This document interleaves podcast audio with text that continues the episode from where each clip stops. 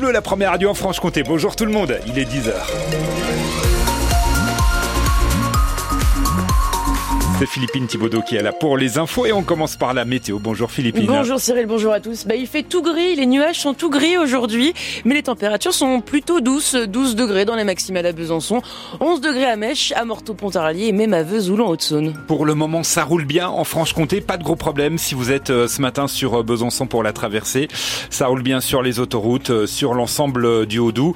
On, évidemment, on sera vigilant hein, par rapport aux manifestations d'agriculteurs. D'ailleurs, ces agriculteurs philippines qui avaient promis le siège de Paris nos agriculteurs de Haute-Saône montent à la capitale. Deux convois se sont constitués. Une vingtaine de tracteurs à l'appel de la FDSEA et des JA ont pris la route cette nuit vers 3 heures du matin depuis Combeau-Fontaine.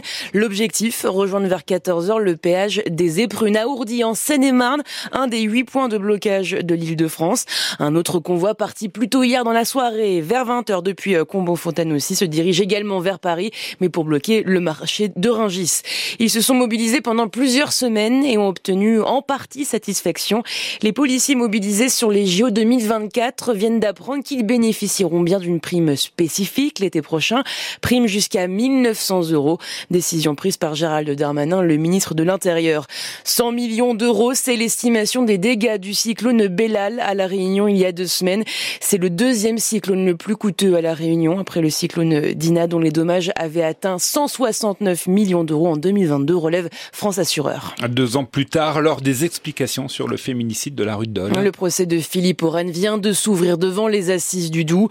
Dans les prochaines 48 heures, il va devoir s'expliquer sur cette nuit du 29 décembre 2021, nuit où il s'est attaqué mortellement à son épouse, armé d'un couteau. Il risque la réclusion criminelle à perpétuité, verdict attendu demain soir. Une femme renversée par une voiture hier à Vesoul. La quadragénaire traversait le passage piéton au vert en début d'après-midi quand elle a été percutée par le véhicule. Blessée, elle a été ensuite transportée à l'hôpital de Vesoul. Un incendie en fin d'après-midi hier à sur doubs Le feu a pris dans une maison heureusement inoccupée.